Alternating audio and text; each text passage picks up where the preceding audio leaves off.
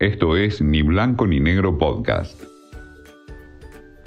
Tips de cocina con Caro Gourmet.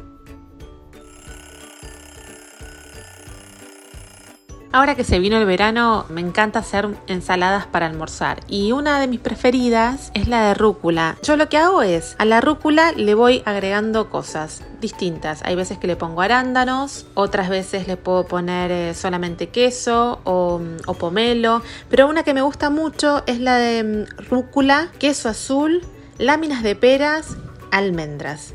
Lo mezclas, lo unificas todo y el aderezo que le pongo es aceite de oliva, acheto balsámico, sal y unas gotitas de limón.